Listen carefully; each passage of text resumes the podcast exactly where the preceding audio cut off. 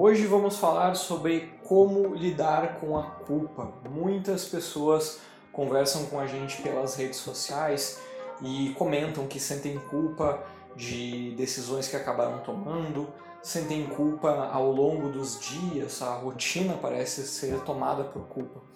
Então hoje a gente decidiu aqui gravar um material um pouco mais aprofundado, falando um pouquinho sobre a culpa. Importante a gente trazer que a culpa é um desconforto emocional relacionado a algum tipo de arrependimento. A culpa ela pode ocorrer quando a gente pisou na bola com alguém, deixou de cumprir um compromisso que a gente havia combinado, de alguma forma algo ocorreu pelas nossas atitudes ou deixou de ocorrer pela nossa omissão, a nossa falta de atitude, e isso acabou acarretando um desconforto emocional por um arrependimento, que aí surge então a culpa.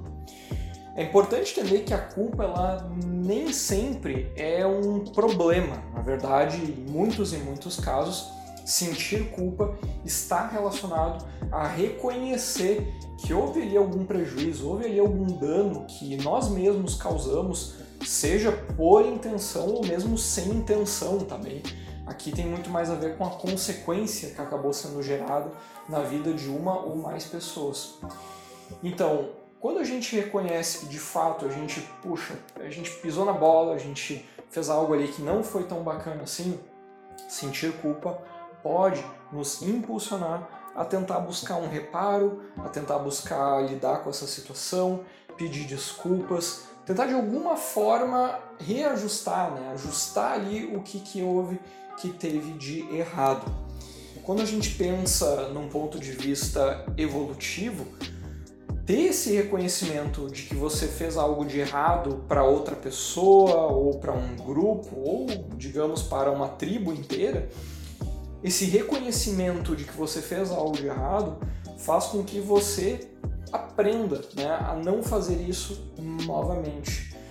Quando a gente pensa na culpa, a gente tem que entender que a culpa está sempre relacionada a um aspecto social, ou seja, a gente sente culpa em relação a outra pessoa, a gente pode sentir culpa em relação ao que a gente fez, né? Mas tem a ver com outra pessoa ou outras pessoas envolvidas nessa situação.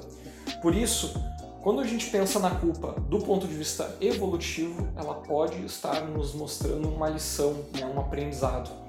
A gente tentar aprender a partir disso e nos tornarmos pessoas mais conectadas com aquele grupo, com aquela sociedade em que nós estamos vivendo. A questão é que a parte evolutiva, né, a humanidade, o ser humano, ele mudou muito Porém, emoções e o próprio cérebro não mudou tanto assim com o passar dos anos. E existem círculos, existem famílias, ambientes em que a culpa, infelizmente, ela é instigada e ela é sentida de uma maneira muito excessiva, para além de um benefício.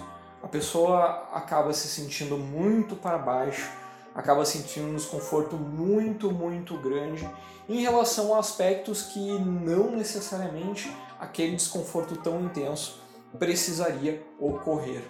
Isso não tem a ver com a pessoa que está buscando ajuda ou a pessoa que está sofrendo com isso. Às vezes esse jogo de chantagens emocionais ou de jogar a culpa em outra pessoa ou ameaçar né, que a outra pessoa vai sentir culpa vem de gerações, gerações e as famílias foram aprendendo, aprendendo com isso, né, no sentido mais técnico né, do aprendizado, e acaba que existe um ciclo ali entre gerações que acaba ocasionando esse desconforto.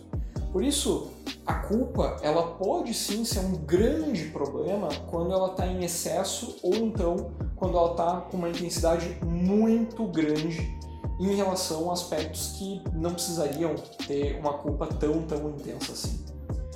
Importante você avaliar se hoje, você está escutando aqui, participando desse material, você hoje sente culpa em demasia, você percebe que o seu dia a dia, toda semana, existe algum aspecto da culpa que acaba abalando você, jogando você lá para baixo? Se sim, a gente pode estar tá aqui falando né, de uma culpa mais excessiva, né, uma culpa que Pelo contrário, não está ajudando tanto você. Quando a gente pensa né, em uma vida que a pessoa está levando com base na culpa, e às vezes as pessoas dizem, ah, mas a culpa ela pode motivar para coisas boas. Tudo bem, pode, de fato ela pode. Mas quando algo está motivado apenas pela culpa, quando aquela pessoa completa aquela tarefa, aquela atividade, ou um compromisso com outra pessoa, o que, que ela sente? É felicidade? É alegria, entusiasmo, empolgação? Não, ela não sente, só sente alívio. Ufa, aquela culpa foi embora. Ufa, como eu tô mais leve agora. Ufa, que bom que deu certo. Não é que legal que eu consegui fazer isso, que legal que eu tô me aproximando dos meus objetivos, que legal que eu tô fazendo algo com propósito, que legal que a minha vida tá fazendo muito, muito sentido. Não. Esse é o grande risco da culpa. As pessoas que sentem culpa é, em demasia, e sim, pode ter um aspecto familiar bem é, grande envolvido nisso, então vale a pena prestar atenção nesse aspecto, muitas vezes vivem vidas que não tem tanta felicidade, não tem tanta autorrealização, não tem tanto propósito. Tem ciclos de desconforto e alívio, desconforto e alívio. Ou seja, desconforto a pessoa está sentindo a culpa, ela consegue realizar aquela tarefa, faz aquele compromisso, então ela sente alívio. Ninguém merece é, viver assim. Não, ninguém merece mesmo. Por isso, o principal aspecto aqui da nossa conversa hoje tem que ser esse. Você hoje percebe que a sua culpa ajuda você ou a culpa prejudica você. Com as características, com os exemplos que eu trouxe aqui hoje, eu acredito que você vai assim conseguir fazer uma diferenciação. E também a culpa, ela não precisa ser algo é, eterno para você, ou seja, a culpa ela sempre vai te prejudicar ou ela sempre vai te ajudar. Não, calma, não, não é por esse caminho. Em alguns momentos, em algumas fases da nossa vida, pode ser que a culpa esteja mais prejudicando, em outras pode ser que ela esteja um pouco mais ajudando. Mas observe isso. Observe se hoje você tem feito muitas coisas com base na culpa, você tem sentido culpa todas as semanas, todos os dias, ou então que são coisas pequenas, mas que você acaba sentindo esse desconforto numa intensidade enorme. Por isso, como é que a gente lida então com a culpa saudável, né? aquela culpa que foi útil para a gente? Bom, a gente ao reconhecer que existe um desconforto e que a gente precisa de alguma forma reparar, consertar algo que a gente acabou errando, a gente, bom, reconhece pedindo desculpas para outra pessoa se comprometendo a não fazer aquilo novamente, ou então se comprometendo a fazer o que a gente deixou de fazer. E então, é claro, aplicando na prática, não deixando apenas nas palavras. São esses três passos, quatro passos na verdade, né? O reconhecimento de que a gente fez algo errado ou deixou de fazer algo e acabou gerando um dano, primeira parte. A segunda parte é pedir desculpas, reconhecer isso perante a outra pessoa ou as outras pessoas. O terceiro, então, é fazer uma avaliação de como que você vai fazer, como é que você vai reparar, como é que você vai ajustar isso. E o quarto e último passo, então, é você, na prática, aplicar esse conceito, esse reparo, por assim dizer. Só que quando a culpa está excessiva, né, aquela culpa que não está ajudando muito, como é que a gente lida com isso? Bom, primeiro passo aqui é reconhecer que essa culpa ela não está sendo muito útil para a gente. Ela já tem uma bagagem, já vem de muito tempo, ela está nos jogando para baixo, ela está nos esmagando e essa culpa que a gente está sentindo ela está muito mais nos prejudicando do que nos ajudando. Esse primeiro passo é importante, que muitas pessoas que já estão acostumadas com a culpa acabam justamente normalizando esse desconforto praticamente constante e intenso na rotina e não reconhecem que, calma aí, peraí, tem, tem algo diferente aqui, talvez algo precise mudar, talvez isso não seja saudável para mim. Mas a pessoa que sente da culpa não consegue ter essa diferença. Tá? Então o primeiro passo é esse, é uma culpa que está ajudando ou uma culpa que está muito mais prejudicando a gente?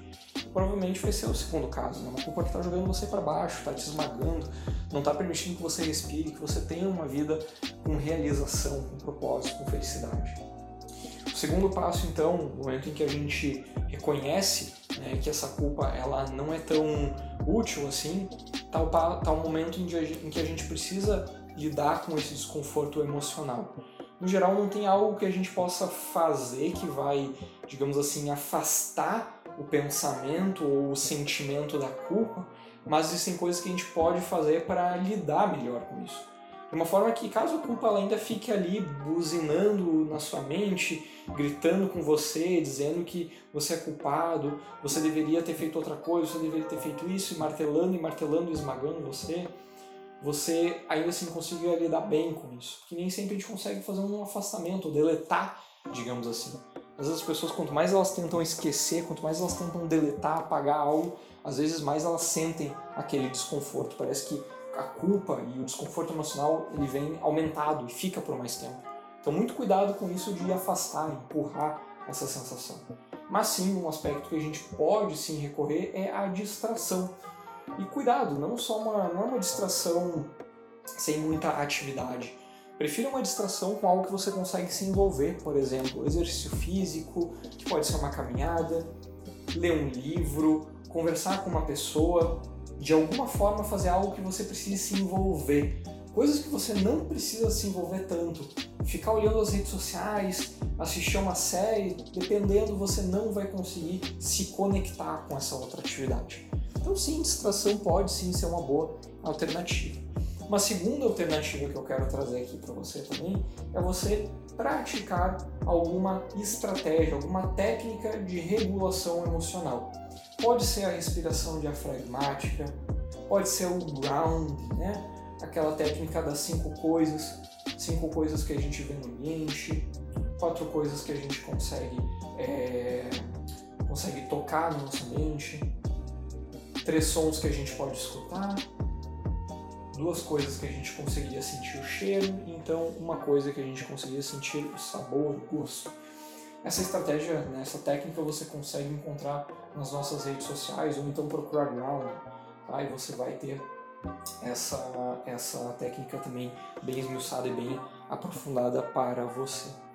E agora, por último, mas não menos importante, Existem pessoas que estão muito movidas pela culpa, que acabam não aprendendo a dizer não, né? a recusar pedidos, a recusar compromissos e acabam sim é, dizendo muito sims, às vezes por omissão, às vezes por ação mesmo, e acaba isso tumultuando, né? gerando muitos compromissos, muitas tarefas, muitas atividades. Eu não estou falando aqui só de ponto de vista, né, só do ponto de vista profissional, mas também do ponto de vista pessoal. Favores que a família pede, é, orientações, é, atenção que familiares ou amigos acabam pedindo, né?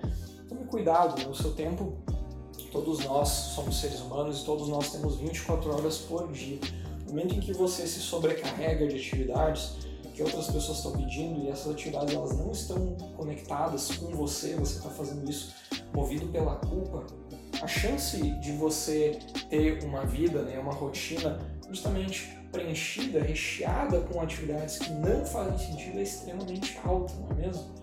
Então aprender a dizer não, aprender a agir com mais assertividade acaba sendo sim uma atividade, né, uma habilidade muito importante para você aprender a lidar com a culpa. Eu espero que tenha feito sentido para vocês o que foi trazido aqui hoje. E se você quer ter ajuda né, da Eureka para saber lidar melhor com a culpa, claro, você pode é, buscar a nossa terapia.